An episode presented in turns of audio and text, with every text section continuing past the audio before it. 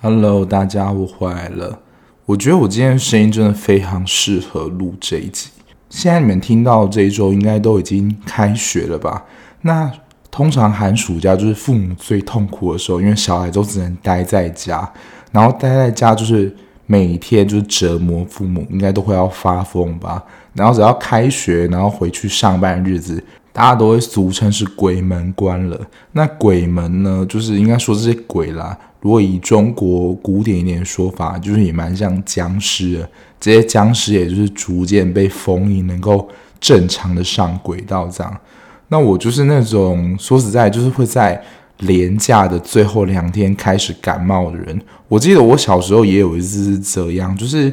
那一次我记得跟我们家人去花莲玩，那时候去花莲要坐飞机，那是我第一次坐飞机，结果就是到回来的可能。最后大概两天吧，开整个大发烧、傻眼，然后开学的时候持续感冒，然后这一次也是过年，大概廉价的最后两天吧，我开始整个就是没声音，然后就是现在变成这样，非常适合录今天这一集这样。那今天要介绍呢，就是搭配我现在的声音一样，很适合嘶吼一下。Netflix 在。春节这样期间又创下一个历史性的高峰，就以他们非常擅长的黑暗考验人性的题材《僵尸校园》，不知道是不是刚好有搭到就是华人的新年这一波，它又是继《鱿鱼游戏》之后最快打破最多人收看的记录。现在看 Netflix 的总排行，它应该又要维持在第一了好几段时间了。那我觉得它一次放出啊也蛮好的，虽然在 Netflix 的日影集里面算是比较长的集数，那它其实也是一部漫改的题材。那我参考一下，就是其他创作者，他们其实有去比对说，漫画跟影集其实有一些的人物设定，还有角色是不同的。不过因为那是他们的创作啦，所以我也没有比较说漫画跟影集有不同的地方。我自己是只有看影集而已，所以今天就会完全以影集的角度去切入。因为这一次僵尸校园的题材是发生在高中，那因为其实就有非常多演员嘛，主角群里面只有三位是真的高中生。不过我觉得这也是蛮傻爆眼了，就是有那么多年轻的演员，韩国啦，因为像其实在台湾。真的从高中就开始演戏，就是在最近的时代是比较少一点，可能蛮多都是从大学啊、戏剧系或是什么剧团出来的。那他们这次就有三个是高中演员，其中一个就是女主角温昭，她是十八岁，那青山的话是二十岁。那这一部啊，就是女主角，人家说其实。存在感不是这么的强烈，或者说其实大家也没有很喜欢女主角，就是她的戏份就看起来有一些小闷，而且就是在那边塞线的。反而就是这一次的女二赵一贤饰演的崔南拉，反而才被封为说根本才是真正的女一吧，而且她的帅度真的是帅到不行，你可以说啊，她就是 carry 了他们整队的就是逃难组的救援手。那不晓得赵怡贤是谁的话，她其实就是之前演《机智医生生活》一直被我念错名字的润福，就是那一对双胞胎的那个女生。哎，这一部的表现真的是蛮帅的。她在之前的戏剧啊，大部分都是演配角。那他这一部，我觉得可以算是作为一个新人演员的一个非常知名的代表作。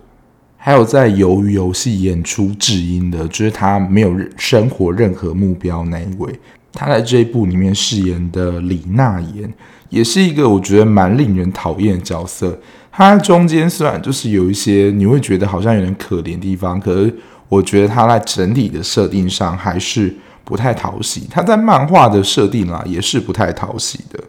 那这个是最主要学生的主角群，因为这一部《僵尸校园》。我们被这一群僵尸追的，那还有成为僵尸，大部分都是学生。当然还有其他的就是校内教职员啊，甚至说扩散到整个都市的居民等等。那我觉得可能是 Netflix 出资的关系，可能也有关啦。所以还是有一些其实算是蛮知名的演员，包括我们的反派担当专业户金炳哲。金炳哲应该就我不用多介绍吧，金炳哲就是演了非常多的反派，就是包括鬼怪啊，还有 Sky Castle，就是那个金字塔老爸。金字塔老爸真的是我我觉得一辈子都忘不掉他非常经典的角色。还有李奎炯，哇，他几乎就是在目前的各大戏剧都做一个串场，包括之前才介绍过的《独楼》，然后《Voice》，然后他这一部里面是演一个警察，然后我们在《独楼》要选应该是管理委员会长，就是那个大楼的裴海善，他在这一部演的是一个议员，他其实蛮适合，也蛮经常演这种有权力的角色。那《僵尸校园》呢？它就是一个实战片嘛，所以果不其然，就是我非常多的僵尸。那它其实剧情的主轴也非常简单。金炳哲在这部戏里面是有人的高中老师，那因为他儿子非常常被霸凌，他在其实一开始的片头，除了他儿子，还有其实另外两个算是小配角的主角，就是都被霸凌这样。那他儿子真的是长期被霸凌，然后他。父亲就是为了要救他，让他更坚强，所以对他进行了你要说某些改造嘛。结果后来啊，他儿子就变成石化这样，然后后来咬了他的太太，最后不得已了，就是他们把他关在自己的房子里面。所以你在剧情里面就会看到说，他就是很冷静的向就是世人解释这一切，然后后面就是他儿子跟他太太就是被绑在后面，还蛮吓人了。然后在学校呢，其实这个病原体算是病原体吧，是从一个女学生身上。然后你也知道，僵尸这种东西就跟病毒一样，你只要被咬到之后，就是会扩大感染，就是整个你要以说几平方或怎么样速度整个扩散开，你只要被一咬，就真的回不去了。那就是可想而知，这个散播程度，就是好像你要说世界末日嘛，就是你会看到一群僵尸。冲向一群人这样，而且他们，你要说很聪明吗？他们就真的只会辨识活人而已。如果你已经尸化化，他们对你不会有任何反应，可能就是很静静的走过你旁边。所以你只要是活人的话，你基本上是逃不过那一群僵尸的追逐的。然后主角呢，就是孝山高中的其中一群学生，他们看到就是校内已经整个僵尸化之后，就是想办法。逃离整个僵尸的校园，对啊，尸战片的主旨就是一直疯狂的跑，跑到哪里你可以尽量跑的地方就尽量跑。而且我觉得它跟毒楼有一点点像，就是都有这种末日的警示剧，因为它其实也是有提到 COVID-19 的东西。然后这个丧尸不是像尸战朝鲜一样，就是在那个年代可能就是大家普遍都知道这个东西。一开始就是大家都以为是开玩笑电话。没想到，就是后来有陆陆续续非常多人报案说，就是他们受到僵尸的攻击，才就是这个事情才整个被揭穿这样，然后后来才动用了警消啊，还有甚至是那种特战的作战队去营救他们。我不知道这样讲会不会有点矛盾了。我并没有非常喜欢看实战片，可是大家蛮爱看的，所以我都还是会稍微看一下。我个人是并不怕啦。我想先称赞的是他这一部的片头。如果你是有密集恐惧症的话，这一部绝对是让你会闪尿程度，真的是很可怕。它就是一群的僵尸，就好像你从空中拍摄，然后你是他们准备要抓取你的食物那样，就是所有的僵尸都围着你，而且那个密集的程度，其实你放近看，就是每一个都是一颗人头，所以你拉近看是。好几百个人在看着你，是真的还蛮恶心的。好，那我觉得我在看完之后了，我觉得第一个看点就是这种片子啊，很长，就是会有主角威能，就是主角好像杀不死的蟑螂一样，不会碰到就是被僵尸咬啊，或是躲在哪里不会被发现，或永远僵尸都咬不到他这种。这一部就是没有主角威能，虽然它是有好几个主角，就是学生组合而成，可是你其实没有办法预测说谁会领便当。我大概是他推出后第二天还第三天开始看，然后那时候就已经有人把相关的文章写在网络上，然后我就是马上被雷到说，最后生存下来有多少人？就是你知道，可能就是最后会剩下多少人？就你还是觉得说，哦，在过程中有谁会领便当这样？所以我自己还是觉得啊，有点被减少观看体验这样。但这种片子，你要说没有人领便当，这是什么战争与和平的片子吗？没有这种片子，一定会有人领便当，只是多跟少而已。那被网友说觉得很好看的点，就是他没有主角威能，然后发便当也不手软，的确是这样。你没有办法预测说谁会领便当。不过就是因为我就预设说大家都已经看过这一部，所以呢，如果你还没有看过这一部的话，你可以先打开你的 Netflix。找到排名第一的就是《僵尸校园》，点进去看完再听。我刚刚稍微的听了一下，我的声音真的是还蛮惨的。但我想就是说，不要拖更太久，因为现在就是如果一个礼拜只有一集，这样就会变成双周更了。还是说，其实你们觉得这样听起来会有一点痛苦？如果就是对我这样感冒声音来录音，觉得你可以等到其实声音好了再来录的话。可以反映一下，让我知道，我就可以真的休息一下，因为我是不希望说就是休息太久，大家就是也忘了我的节目，这样就是很怕被大家忘记，所以还是出个声让大家知道。而且我觉得真的是蛮巧的，就刚好生病生病这样，然后今天要录的刚好又是《僵尸校园》这一部，我觉得这个共识性是蛮可怕的。我第一个没有想到会领便当就是青山，青山算是这一部的第一男主角吧，就是他跟女主角温昭就是有很多你知道感情戏的部分，通常也是只有男女主角才会有感情戏。虽然这一部的感情戏我不是很 care 啦，这是待会到后面会提到，可是他好歹也是跟尹奎那有好几段就是单独的追逐戏，我觉得。你要说拍摄上最辛苦，而且我觉得那种布景啊、道具人员最恨的就是图书馆那场戏吧。那种真的只有在动画或是漫画你在看到，就是在图书馆的最上面进行奔跑的追逐战，然后就是他要抓紧那个好像那个桥断掉一样，就是书柜这样倒下来，然后最后不是被压住吗？我觉得是在后续的整理场地，道具人员都超狠的。就最后呢，还是是跟奎南对上，然后最后因为应该说军方那边发动了核弹攻击，然后就造成他们生死未卜。但如果你以账面上来讲，可能是领便当啦，但是我会说生死未卜，就是他在后面可能会留下一个伏笔的意思。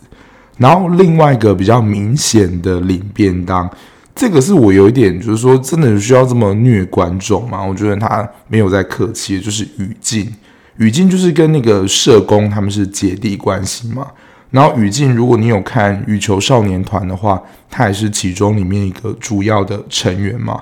不过这两部他都是演那种少年角色，也期待他之后的戏路能够更开阔。我想说，就是姐弟就是要让他们就是能够。突破难关就是赚观众一波热泪啊！有啦，他如果这样拆散他们的话，你要说就是可能观众那种难过的情绪会更出来。我真的觉得他以为他们这一对姐弟是能够撑到最后的，可我不免还是会觉得啊，有时候编剧真是为了发便当而发便当。或者一些，我觉得他可能中间就是很快，你还没有认识他之前，就会马上领便当了，居然活到了最后，就是小林，他就是穿粉红色毛衣的那一位。我真的觉得他可能会在前面就会领便当，因为他在剧情当中，你没有看到他任何就是角色的个性的铺陈，他就是很单纯的，就是挤在人群当中，但就是活到最后。虽然我现在做剧的设定呢，都是觉得说你们一定都看过才来听，但是为了以防万一这种有便当或是凶手的，我觉得真的连我啦，我可能都不是说真的非常怕被爆雷的人。这种只要一知道谁死或谁是凶手的话，这种观看的乐趣就降低很多，所以。我前面还是有稍微的小小提醒，如果你没有看过的话，真的先去看会比较好一些。就从前面那些比较无雷的介绍里面去听看，诶，这样架构是不是你喜欢的？那第二个看点呢，是这种尸战片的一个虽然共同想要呈现的一种样子嘛，就是绝望。我觉得这个绝望感可以从他们从学校这栋建筑物逃离的过程，我觉得蛮出彩的是，就是这一群主角也不是单一的，只躲在个地方都是等人来求救，他们其实就是试图找了非常多方法。虽然我觉得有时候真的是躲在同一个地方可能比较安全。不过有一点蛮符合算现实，就是他们没有吃没有喝，一定要主动找水源还怎么样，不然他们就是一直躲在那边，他们也没有办法活下去。我没有完整的记录了他们从一开始逃到最后经历了哪些地方。如果有听众呢，就是你看完之后有想起来他们还有哪些地方有躲藏过的话，可以跟我说。从他们一开始的教室嘛。我哪一间教室，我有点忘记。我记得他们有一间就是那个科学教室，就是那个案发地点。他们要捶墙到广播间，我觉得大家都是你知道逃难小高手。那应该是只有这种消防演练，他们要结成那种向下往下，然后你脚可以踩的，那算是脚的环节嘛。而且如果体重太重的人，可能也会把那个踩断。他们就是垂降到了二楼广播室。然后到广播室呢，因为中间老师跟娜言他们就出去了嘛，然后后来他们就是想办法要逃到顶楼。我记得逃到顶楼的过程，还有逃到几间的教室。那个时候也是他们发现这些僵尸都会被声音吸引，然后就是用这些声音的方法，大量的聚集僵尸，然后好让他们可以制造出一个可以逃走的空间。可是我真的觉得他们建造出就是以课桌椅啊什么建造出的那座墙，真的能够有办法抵挡那么多僵尸的冲击吗？虽然他们就是人啊，怎么怎么都在压，可是我真的觉得僵尸的力道还是太大。照讲，他们可能没有办法承受那么大的僵尸的推力，而且僵尸真的就跟病毒细菌一样，他们真是无孔不入诶、就是你只要一个地方没绑好。他们的手啊，怎么样？就嘴巴，就是立刻会咬你，就立即可能有被感染的风险。然后他们逃到顶楼嘛，我觉得顶楼这边就是刚刚讲的绝望感的一个来源。他们第一次错失了救援的机会啊，其实就是原本有一个被霸凌的，他们要自杀，然后到顶楼把那个门反锁，他们没办法出来。然后那个时候，另外一个原本也要。自杀的被霸凌的女同学就说：“只剩下你一个人。”然后那时候想说：“好，就只剩下我一个人，我就走了。”那时候主角群们还被关在顶楼的门外面。等到他们出来的时候，救援直升机已经走了。这是第一次，第二次我觉得才是真正令人绝望。就是直升机都已经准备要救他们，而且其实也有一个人准备要上去了，因为上方指令。我觉得这个。真的跟现在的就是疫情，我觉得会那么有相关，就是无症状的感染者，因为那个时候不就是原本他已经是被咬到那个霸凌的女童，就是放火烧了办公室的女学生，咬了原本逃出来那个男学生，然后就被发现他是原本通过检测，结果就是在管理的那一区就是发病，所以当时的作战指挥官就是下令就是。不要营救，就是原本在高中的那些人，因为他们觉得说他们有可能就是那些无症状感染者的潜在危险。因为前一刻主角群们好不容易，你要说找到了柴火生萤火，你要说象征希望度过一个寒冷夜晚，结果没想到呢，下一秒这个希望又被浇熄。我觉得他也在这个时候，他们才了解到。大人没有办法拯救他们，他们必须要靠他们自己的力量逃离学校，就是离开这群僵尸。他们跟这一部戏的逃难第二小组就是会合，就是在体育馆这样。因为这部戏你要说蛮多讨论点了，除了我们的第一主角群之外，还有四个学生，他们其实一开始从厕所出发。然后就是渐渐移动到体育馆，这是算是存活了两群学生里面，我蛮喜欢这种他们慢慢互动，有点像是你要是找到说哦，还有生还者这种感觉，这种编排设计啊，而不是就是同一群人就是一路闯到底，就是感觉上也会有点单调。但是有一些支线就被说过有点太过多余了。待会我会来讲讲看，大家也可以分享。如果如果你有看的话，你觉得哪一些线其实可以不用，就是真的铺，好像其实也对剧情来讲也没有太大的影响。好，那就是到体育馆他们会合之后，结果发现里面的运动选手啊，也全部都变成僵尸，所以他们又要合力的逃出体育馆。然后最后他们其实，在中段就有发现，应该说他们的目标就是要逃往学校的后山，就可以逃到我记得是另外一个城市。因为大家记得，其实一开始那个病原体的那女学生，她后来我记得是她啦，就是有被救护车送去检查，结果他在医院发病，然后就是咬了医院里面，所以你知道，就是造成整个感染医院啊，到最后是变成说整个，比如说高雄市、台北市、台中市这样一个城市里面的居民都感染，就是整个完全是沦陷了。我觉得他们就是这样。逃难的过程的场地是还蛮多的，就整个流程我是觉得还蛮顺的。那第三个，我觉得这不算一个看点啦，可是我觉得我在看完之后更有这样的体悟，因为在过程当中其实不乏会有男主角的，不论是应该说主角啊的朋友啊，或是家人，逐渐也变成僵尸。比如说女主角最好的朋友李素，她后来是被咬到嘛，然后逐渐的石化。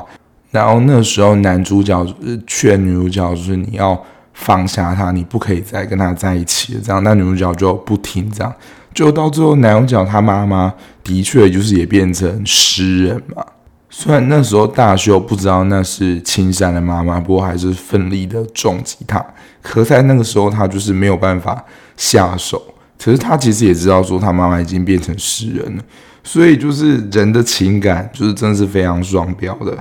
只要那个人跟你的关系不是那么亲近，他变怎么样，其实你完全没有办法体会，就是你没有办法对他下手的心情。可如果今天这个施华人是你的朋友、家人的话，你是没有办法下手了。然后这个时候呢，就是你的同学都告诉你说你要离开他，你就是要打他之类的，其实就换成是你没有办法下手。所以就是大家不要再轰双标，这样就是在。这种时刻，我觉得人的情感就是会有双标的。他只要跟你是不熟的人，你都觉得有办法，就是可以背离或是攻击他们的。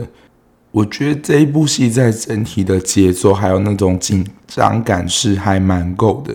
但我不太喜欢啦，就是他某一些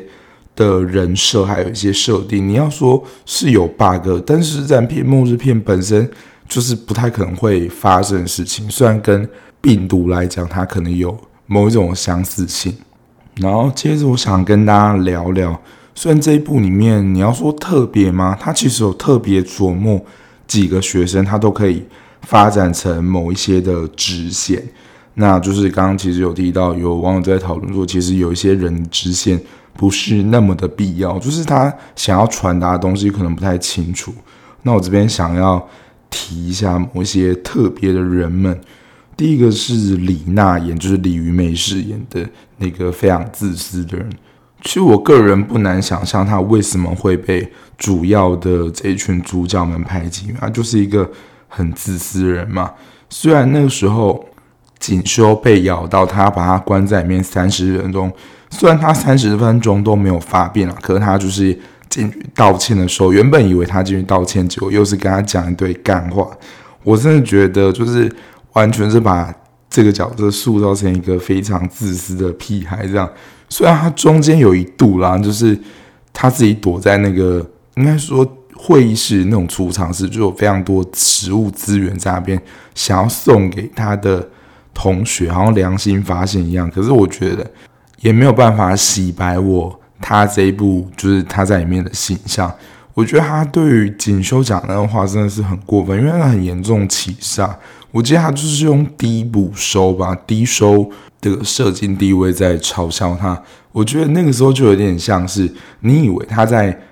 就是因为他们是隔着那个录音间看到他们在道歉的过程，以为要发生什么事情，或在进行一些很私密的谈话，结果没想到就是拉在我们镜头，他们就是一堆又是在继续嘲讽他这样。然后他那时候不是被广播室的时候，就是被。其他人就是逼你嘛，就是说你们都希望我死吗？然后就我想说，那你就赶快出去吧，就不要在那边拖啊说。因为我是在那个时候对他好感度已经是降到负的，所以说你就赶快出去吧。我这边不讲太多啦，可是我们在剧中看到老师感觉是一个非常好的人，就想要去拯救学生。可是我看人家在网络上漫画版的，就是老师在漫画的个性不是这样，好像就是有一点要放弃这个学生，就是比较消极的态度。所以，如果真的李娜也活下来的话，我想说，这部戏是要教大家，就是在这种危难时刻，就真的要明哲保身嘛，就是你不顾他人死活。但当大家说出他要出去的时候，就是我也不 care 他后来会怎么发展，但我觉得他应该就是迟早会领便当了。第二个我想要提的角色是何丽，他就是除了主角群之外，另外一组在逃离僵尸追逐的学生。他自己本身是射箭的校队，那其实他们会回到学校，真是阴错阳差啊，因为他们就是没有进入决赛这样。可是我觉得蛮算讽刺的，就是有个反意味在，就是他们没有进入决赛，而且这种体育界的残酷是非常残酷。你只要没有拿到成绩名次，你说你再努力，你没有拿下一个什么金牌或进入决赛的话，人家是不会肯定你的成绩的。而且运动员的生命都算是蛮短暂的，不像我们工作啦，就是可以工作到可能到五六十岁都没有问题。可是运动员就是会因为各种不同运动而有不同的寿命，不是说真的生命结束。我相信大家都知道，就是因为可能某些运动它体力上它没有办法再负荷，因为随着年纪减长，本来体力就会退化。所以，可能篮球员的黄金时刻就是在十几、二十岁，三十几岁的话，他们就可能跑不太动，因为如果要跑全场的话，后来比较多可能就转做教练等等，或是他在运动员生涯就还赚了一笔不错的收入，然后之后转往其他产业等等。在这部片面，让何丽觉得很挫败的射箭，没想到变成他的保命工具。其实这跟原本一开始因为校园暴力，就是一男一女嘛，他们遭受很强烈的，你要说肢体暴力跟精神暴力，他们原本要自杀，所以逃到顶楼，原本就是要跳下去的。那时候，这时候刚好尸变就发生了，他们反而原本想死，可是逃到了一个最安全的地方。我觉得这也是在戏剧上可能想要反讽一些什么，就是这些原本。对于生命都是原本弃之不顾人，就是想要放弃生命了。没想到这个时候他们待在的地方是他们可能最能得救的地方。再来有两条支线，就是两人物了。我自己没有这么喜欢。第一个就是尹奎南，他就是在这整部戏里面都是算反派存在吧，所以可能一开始我们觉得以那种正义、公平、道理，他应该是马上就要领便当。就他就是真的跟杀不死的小强一样，就是活到最后。而且我真的觉得他是不是跑错棚了，因为我有在看《不可杀》，《不可杀》之后应该会跟大家介绍，因为我觉得是也还是一部蛮不错的片子。就真的是死不了诶、就是被僵尸咬啊，然后坠楼，坠楼应该有两次吧，我没有记错的话，反正他就是坠楼 N 次，然后被挖眼啊。怎么样都不会死，当然可能跟他就是半尸这个设定也有一些关系，因为他变成半尸之后，他就不会被僵尸咬嘛。可是他真的死不了，我觉得这真是蛮扯的。然后他都可以永远的找到说青山在哪里，就是你想要逃去哪，没有哦，我随时就你在哪，我就要去找你。终于直到最后啊，他就是非常的恨青山，因为青山就是把他一只眼睛弄瞎嘛。然后他最后就真的是以眼还眼，就是也把青山一只眼睛弄瞎了。我都就觉得，这个人真是有完没完，就是到这边怎么还死不了？不过最后就是也没有办法打过那个你要说核弹的威力嘛，他就跟青山准备炸。可是他你要说啦，如果青山是生死未卜的话，那尹奎那我看是生死未卜。以他这种小强。生命力坚强程度，我觉得他也有可能也没有死，然后再跟如果有第二季的话，就是再跟青山就是勾勾滴这样没完没了。这是我第一个我没有那么喜欢的角色，就是这个设定有点太离谱，想说有完没完？我是有看到网络上的网友也有这样反应，就是说尹奎安怎么已经坠楼，不知道坠几次就还没死。然后另外一个其实我没有那么喜欢是温昭霸，虽然我能够理解，就是编剧想要展现就是亲情，其实在青山妈那边也有一点，可是我觉得展现这种。救女心切，然后他到最后就是他到体育馆打开门说：“哦，原来他女儿在这里。”我觉得这一幕真的是有点太刻意了，就是他真的是你要说穿山越岭的，就是从另外一个他原本是被关在那个算那个集中检疫的隔离所嘛，然后他真的很像在玩刺客教条还是潜龙谍影怎么样，还要换装啊，躲过军方那边的搜查，然后逃离了。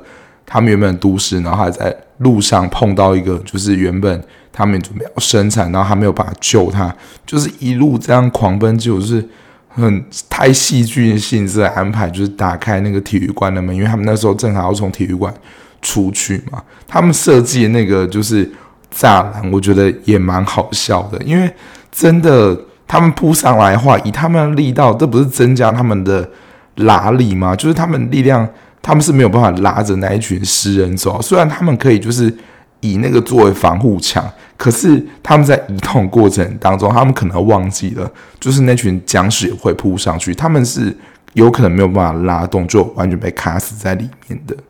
除了有点呢、啊，在体育馆那边的安排，我觉得有点刻意之外，可能我是那种真的非常遵守规定，然后。不能就是越线啊、插队那种，因为他犯了这些，其实都是违反了一些规定嘛，包括他们集中检疫管理所的规定，还有其他路人的权益等等，就是一心想要救到你女儿。难道他自己身为就是救难人员，他是不相信就是这些救难人员是能够去救他女儿，连他自己都不相信了，他只能靠他自己去救。不过好像想想也说得过去啊，因为就。军事上面判断来说，就是去搜救的所耗的资源太大，而且能够真正救到生还者的几率可能也蛮低，因为当时也没有办法潜入，说在态势不明朗之下，你有办法搜救到多少学生，所以军方也只能考量到最大利益，可能就放弃了萧山高中。但对于他自己一个人出动，我觉得这样有勇无谋的行为，我自己是觉得。有点太莽撞了一点。我刚查资料，就是在帮大家回忆一下，在高中里面第一个被咬到的学生是贤珠，他是被李炳灿饲养的老鼠咬到，然后后来咬了保健室的护理师，然后才逐渐扩散了。然后就是想要提一下，就是可能是使这部剧，我就是有点算疑惑的地方，就是半尸的设定。在这一部里面变成半尸的比较明显呢，我们知道就是有恩智，恩智就是一开始被强拍裸照那个女生，还有我们僵尸校园的不可杀尹奎南，在就是我们班长南拉，我觉得这个就是在电视里面他可能没有交代很清楚的地方，就是是什么样的因素取决于说什么样的人可以变成半尸，但是有一些人被咬了之后就是完全就是会变成僵尸。失去理智，这样有一派的说法是活下去的意志力，我觉得这观点比较不能说服我了，因为就是如果是活下去的意志力的话，这个很难断定。第二个就是某些人的体质就是会变成半尸，这样我觉得这是在剧集当中比较没有明显交代说到底什么样的人会变成半尸，有哪些人不会，就是直接就变成僵尸了。我觉得这个就是，如果你跟我一样只看影集的话，就会有点困惑。这样的设定就是半尸到底是如何判定，然后是从何而来的啊？我刚刚漏讲了，其中有一条小支线，不就是有一个未婚生子的女学生吗？然后她最后也是变成僵尸啊，只是宝宝后来就李奎琼他们带走了，拯救她这样。只是他就后来也变成僵尸了，就是我有点不太了解，说这条的线到底是想要表达什么？是想说现在高中女生未婚怀孕这个议题吗？还是说为母则强也是要保护自己的小孩不要变成僵尸等等？因为他是怕把自自己锁住嘛。但这条线真的还蛮短，因为警察其实有另外一个主要任务是是要去传达这个病毒的资讯，就是他们从原始者，就是这个李炳灿那边得到如何去消灭这个病毒的一个方式。然后他的线就真的就是还蛮短的，所以看的时候想说，诶，这到底是什么意思？然后再来就是这一部，我觉得小尴尬，就是他们的感情路线，因为这就是高中情窦初开，就是会有班对啊，就是喜欢来喜欢去。我在看的时候想说，都已经什么时候了，你们还有闲情逸致谈恋爱？但互动上比较自然啊，我觉得是秀赫跟南拉那一对，就他们在一起逃难的时候，可能会相互的想到对方。包括后来就是南拉有可能就是要诗人化，想要咬他的时候，秀赫也就说：“你就咬我吧，不要牵累其他人。”我觉得他们的互动上就感觉比较自然，比较没有硬要谈感情的这种。氛围，所以我看网上蛮多人的，你要说分享嘛，其实是比较喜欢男二跟女二这一对，男女主角就是青山跟南昭，其实大家好像就是印象深刻点好像比较少。当然，我觉得跟南拉变成半尸，他 carry 了很多他们被僵尸袭击的过程一样。我虽然是没有快转，不过我在网络上看到有些人分享说。每次看到他们在谈恋爱，就是在那边两小无猜，或者在那边猜对方心意的时候，就想快转。而且这种谈恋爱情节，除了前面有稍微出现一点点之外，这种爱恋情节在最后他们已经在被僵尸追赶了，就是那种没有办法放松时刻，还是有出现。所以就是在看的时候，有时候情绪就被打断。明明有时候很紧张，然后我们就突然诶进了一下恋爱戏，这种紧张感就下降很多啦。这大概是我看完就是十二集的僵尸校园的一些想法，不晓得就是有哪一些跟你们一样，或是有哪一些你觉得不一样、不认同的地方呢？你欢迎跟我分享。那这边其实我有稍微看了一下，就是它的幕后制作花絮，这边就跟剧情无关啦，就也跟大家分享一下。就是我原本以为他们拍摄那个场景啊，那栋校舍是真的在一个，比如说国中、高中拍摄。大家有兴趣的话，可以去看看他们的幕后制作特辑。他们连那个学校的景都是他们搭的，就是他们在一开始要从那个理科教室垂降到那个广播室，那个也都是景搭好的。一部分我想啊，可能就是考量到那个高度其实是蛮危险的，所以用这个景搭是比较合理。可是，包括连那个长长的走廊，那个四层楼的高度都是用景搭成。想说现在道具场景设计真的是。进步到可能，因为我们不在这个产业啦，都已经进步到这么精致。大家能够就是那么精致的话，我想应该也是花了不少钱啦。毕竟是 Netflix 出资，我觉得钱应该不是问题啦。可是我真的觉得在场景的设计，还有制作上，真的是非常的精致的。第二个算是幕后的消息，就是。因为这部戏不是有大量的算是临演的僵尸嘛，就是僵尸，你不要看就是乱抖动啊，然后手脚姿势怎么样？听说导演在选角的时候，这些演僵尸人他们都是反复练习好几次，而且他们好像真的都是舞者。导演用舞者原因是希望说这个僵尸啦演起来是真的是比较生动，不是那种跑龙套临演，就是。以为就是在那种背景啊，没有人看到他就可以稍微放松一下，没有，就是他们选用这些灵眼好像都是舞者，所以就会让那种肢体扭曲的生动感更活泼一些。再来就是这种 Netflix 的韩剧，就是说到底会不会有续集呢？我不确定漫画进度是有没有把就是他在影集当中的进度演完，不过看起来是没有啦，因为最后南拉就留下一句：“我在那边。”还有事情要做，就是跳下了那个建筑物，所以我觉得这可能就是一个伏笔，或者你要说是一个开放式结局，也不知道啦。可是我觉得这可能就是第二季的一个伏笔。那第二个呢，就是青山跟银奎南到底有没有死这件事情，因为他们虽然是被核弹攻击嘛，可是他们当时其实是在建筑物里面，那当时就是核弹。不是核弹，就是飞弹，整个砸下来之后，也不是所有的僵尸全部都死亡，因为他们飞弹攻击之后，还是有一些特种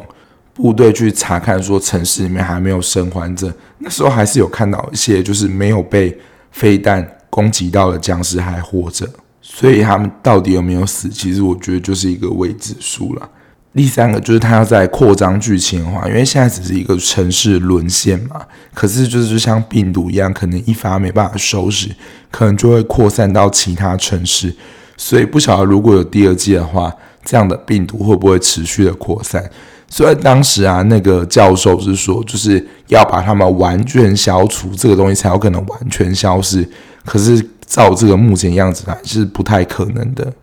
第四个，我看网上有人写的，就是那个议员，因为议员其实在整部戏当中戏份算是蛮多的，但他其实在整体的搜救上，他其实我没有以为他会演就是什么耍特权这种情节，虽然一开始的确是有啦，比如说直升机要来接他，就是要马上，他可能就是没有办法安排等等，然后他在集中管理检验所也没有特权，就是要像那些居民一样按照。基本的这种隔离的程序，还有天数等等，他就是没有特权可以有后门可以离开的。只是我看到网络上有人写，就是他的权利会不会有想要挑战更高职位，有更大的力量去改变一些什么？不知道，反正就是议员这边可能也还有一些线可以写。但是目前呢是没有消息说会持续的制作第二季。由于游戏的话，好像会有。只是目前不晓得啦，拍摄进度到怎么样？但我觉得以《僵尸校园》这么火热程度，让 n e f 尝到甜头，第二季应该是没有问题啦。只是就看日后的发展会怎么样。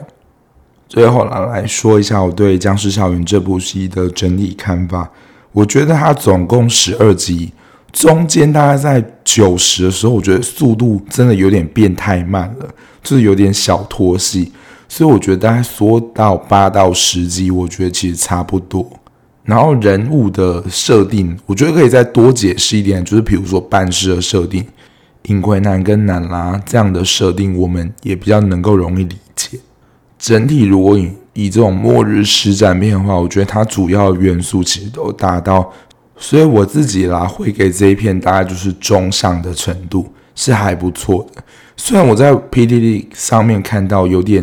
正反两面，就是喜欢人很喜欢，不喜欢也觉得它太多地方不合理。不过它的确有一些设定上跟情节上的确，我觉得会有点小尴尬。可是对整体观影体验来说，我觉得还是不错的。好啦，以上就是这一集《僵尸校园》跟大家分享的一些心得跟想法，供大家参考喽。